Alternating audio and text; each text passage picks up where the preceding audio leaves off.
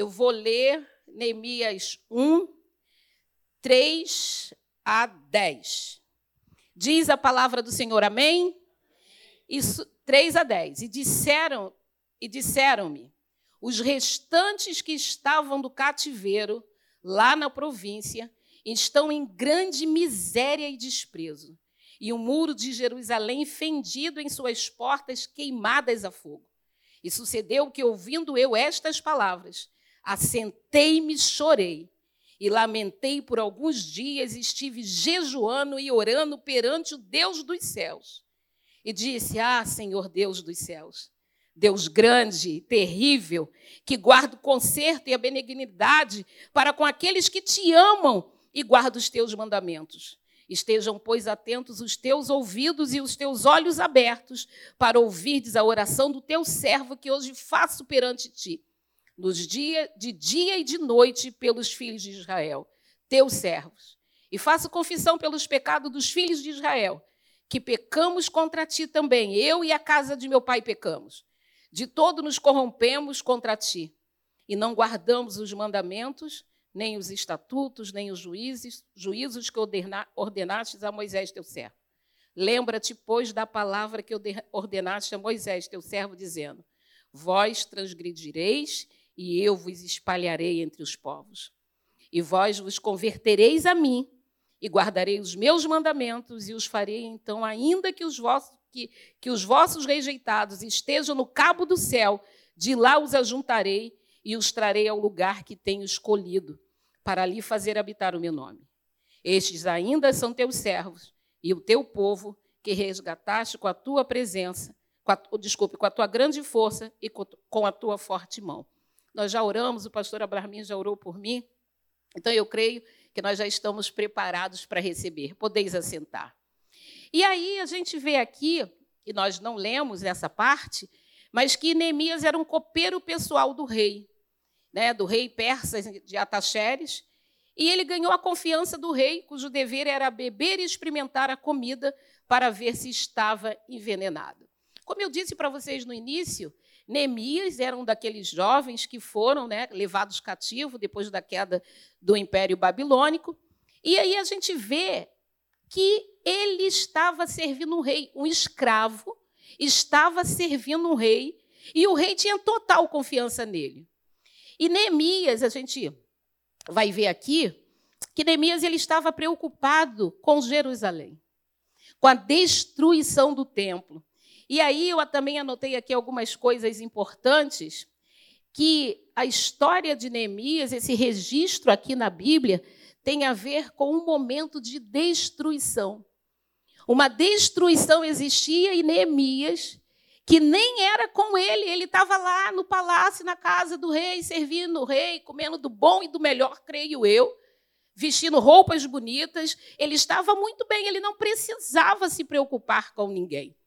Mas diz aqui que quando ele soube, está no versículo 4, quando ele soube, sucedeu que, ouvindo eu estas palavras, assentei-me, chorei lamentei por alguns dias e estive jejuando e orando perante ao Deus dos céus. Então a gente vê que na vida, como o irmão nosso diácono Givandro disse aqui, há momentos de dores na sua vida e na minha. Há momentos de choro que a gente vai chorar, a gente vai lamentar, a gente vai sofrer. Mas há um momento de parar com isso. Há um momento de tomar uma posição. E isso chama ação. E nessa ação, sabe o que a gente tem que fazer? Jejuar e orar. Porque sem jejum e oração a gente não vai ver. Porque Deus pode falar agora, acaba, cessa a dor. Mas Ele quer ver você, eu e você, tomamos posição. Nós precisamos, ao momento do choro, mas ao momento de reagir. Amém, igreja? Nós precisamos reagir. Isso chama ação. Orar significa reconhecer o poder de Deus. Orar. E ação que faz oração é a minha parte, é a sua parte. Nós precisamos ir da sure canta subianta manalavastúria. Nós precisamos agir. E aqui a gente percebe Neemias uma lição, irmãos, que eu tenho aprendido nesse livro é foco. Focar. Focar em quê? No problema? Não, na solução. Eu preciso focar na solução. E eu vou focar nessa solução de que maneira? Orando, jejuando. E aí ele ora, jejua, ele age, ele pede a Deus e ele ainda relembra a palavra. Então, se ele disse aqui no versículo 7, daquilo que foi ordenado a Moisés, seu servo, significa dizer que ele conhecia a palavra. Então, significa dizer que eu vou passar por dor, eu vou chorar, mas se eu não conheço a palavra, se eu não me alimento da palavra, como que eu vou falar para Deus? Lembra do teu servo, eu estou aqui. Como? Eu não tenho intimidade com Deus, eu não conheço a palavra. Então, a partir do momento, Neemias mostra para a gente que ele estava cativo, que ele estava preso, mas naquele momento ele lembrou Deus que ele servia. Ele lembrava das palavras que ele tinha ouvido. Então, depois no livro mais à frente de Neemias, a gente vê até que depois Esdras faz a leitura da palavra. Mas aqui, ele conhecia a palavra. E ele disse: De todos nos corrompemos contra ti, não guardamos os mandamentos, nem os estatutos, nem os juízos que tu ordenaste a Moisés, teu servo. O Senhor, ele tem a palavra para a gente. E a gente precisa fazer uso da palavra quando eu conheço a palavra. Então a gente percebe ainda que ele conhecia a palavra, ele orou, mas ele disse assim: Senhor, há uma promessa na tua palavra. E essa promessa diz aqui que não importa onde eu estou, se eu estou na Prata, se estou em Belfort Roxo, Nova Iguaçu, se eu estou no Rio de Janeiro, não importa. O Senhor diz que vai me resgatar. Ele diz que vai me juntar. Ele diz que não importa onde eu esteja, mas é um servo do Senhor. Irmãos, fique tranquilo. Então a gente continua a leitura.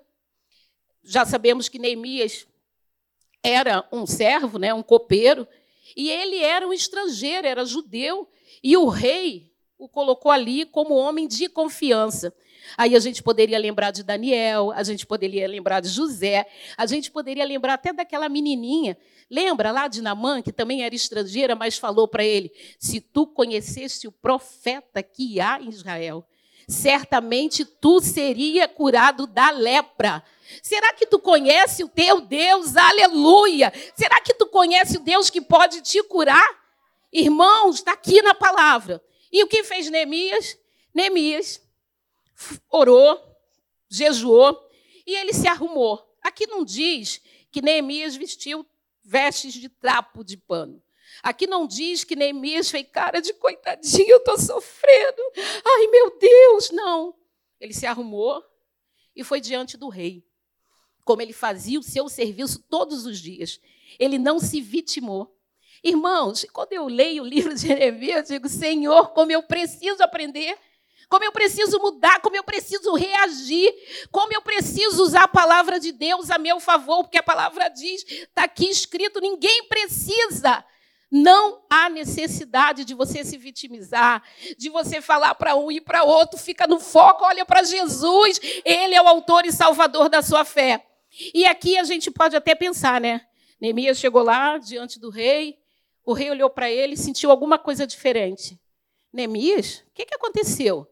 Você é tão sorridente, tão prestativo, mas eu percebo que você está abatido. Sabe por quê que o rei reconheceu o abatimento de Neemias? Porque ele tinha intimidade com Deus. Então Deus com certeza falou, ó, incomodou o rei. Acho que Neemias está passando alguma situação difícil. E aí Neemias se abriu e disse, né? Ele foi ousado, né, irmãos? Um escravo, um servo, um empregado, mas ele tinha um foco. Qual era o foco? reconstruir o templo. Então vamos lá. E aí, eu vou agora para o capítulo 2. E aí ele disse assim: Sucedeu, pois, no mês de Nissan, no ano vigésimo do rei Ataxerdes, que estava posto, que ele estava pondo vinho, tomando conta, né, que fala uma linguagem mais diferenciada, estava posto vinho diante dele, e eu tomei o vinho e dei ao rei. Porém, nunca antes estivera triste diante dele. Gente, essa observação aqui, nunca antes ele estava triste diante do rei. Será que você percebe quando alguém está triste do seu lado? Será que você percebe essa situação? Ele era um servo, era um empregado, mas o rei percebeu essa situação. E disse o rei: Por que está triste o teu rosto? pois não está doente. Ele sabia que não era uma enfermidade, era uma dor na alma. E essa dor na alma, essa intimidade, essa ousadia toda, olha só, irmãos, quando Deus prepara, quando você tem intimidade com Deus, Deus prepara tudo de uma forma que aqui, se a gente continuar a leitura, e eu vou ser bem rápida por conta do horário, a gente diz aqui o que ele disse, e disse ao rei: Viva o rei para sempre. Como não estaria triste o meu rosto, estando na cidade, o lugar do sepulcro dos meus pais assolada e tendo sido consumido as suas portas a fogo? Ele falou aqui a minha família? Não. Ele falou a minha mulher, os meus filhos? Não. Mas existia um propósito nisso tudo. Aí eu vou dar uma avançada por conta da hora. E está lá no 7. Ele pede ao rei para ele ir até lá, Jerusalém, mas ele é tão ousado no Senhor, e aí o crente tem que ter ousadia. Ele é tão ousado que ele simplesmente não pediu o rei para ir, não pediu ao rei as condições necessárias. Ele disse mais: Eu sou escravo. E se eu passar por essas terras sem uma apresentação, eu vou ser parada na fronteira. E eu não vou conseguir chegar no meu destino, porque eu vou ser parada. Então, um servo de Deus, ele é preparado. E o que ele fez? Olha que ousadia. Rei, já que você vai me dar todas essas condições, faz o seguinte: me dá também umas cartas para que eu chegue nessas cidades onde só tem estrangeiro que eu não conheço, eu sou judeu. Me dá uma carta, eu apresento e eu vou passando nas fronteiras. Irmãos, olha que ousadia. Muitas das vezes o que nos falta é ousadia na nossa oração.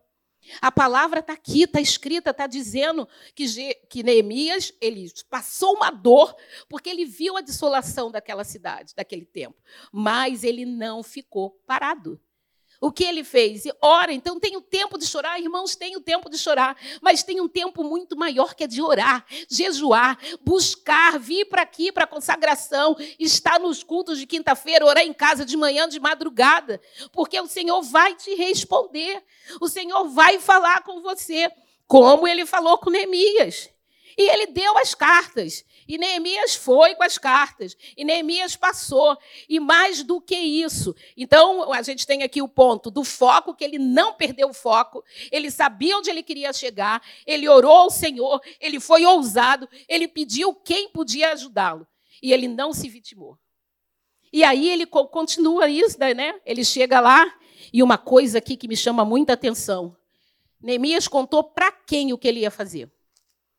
Para quem? Para ninguém.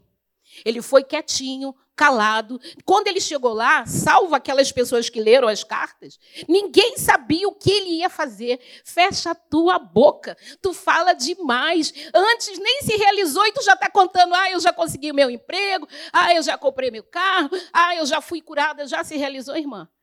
Já se realizou, irmão? A gente precisa fechar nossa boca.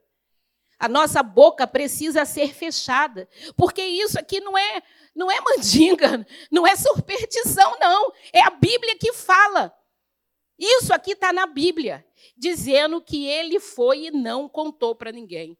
E por que, que nós não podemos contar para ninguém? Porque nós temos opositores na nossa vida. E esses opositores não é o irmão, não é a vizinha, não é o pai, não é a mãe. É o inimigo das nossas almas, aquele que veio para matar, roubar e destruir. E ele tira a sua paz, meus irmãos, com aquilo que você fala, sem necessidade. Muitas das vezes você está pertinho de chegar lá e conseguir, mas você prefere contar para as pessoas. Aí vai surgir quem? Sambalaque, Tubias e todos os outros para te afastar do foco. Na noite de hoje, a mensagem da parte do Senhor que eu quero deixar para você é: não perca o foco. Não perca o foco em Jesus. Não deixa que a tua dor venha fazer você perder o foco. Neemias tem aqui, e a gente descobre que em 52 dias, irmãos, reconstruir uma cidade destruída em 52 dias. Por que ele conseguiu isso? Primeiro, ele tinha um foco que era o Senhor, ele orou. A gente tem aqui a lição de como devemos proceder. Segundo, ele tinha uma estratégia. Terceiro, aqui, os seus opositores não conseguiram vencê-lo. E não conseguiu vencer, não foi na força de Neemias, foi na força do Deus Todo-Poderoso que hoje está aqui. Ele está aqui, irmãos. Basta que a gente possa clamar, basta que a gente possa falar. Neemias, o, o, o registro do livro de Neemias é para dizer: nós estamos livres. Nós estamos livres em Cristo Jesus. E que nessa noite você possa daqui sair na certeza, ainda que não seja em 52 dias, quem sou eu para dizer quantos dias a sua sorte, a sua situação vai mudar?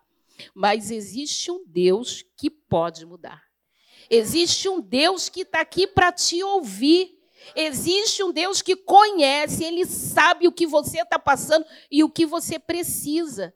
E aqui nós não estamos falando de prosperidade, não, nós estamos falando de intimidade com o Senhor, de vida transformadas pela obediência, de vida transformada pela intimidade, pelo Espírito Santo, porque, irmão, a palavra de Deus diz que nós viveremos melhor nessa terra. E esse melhor, esse melhor é da Bíblia.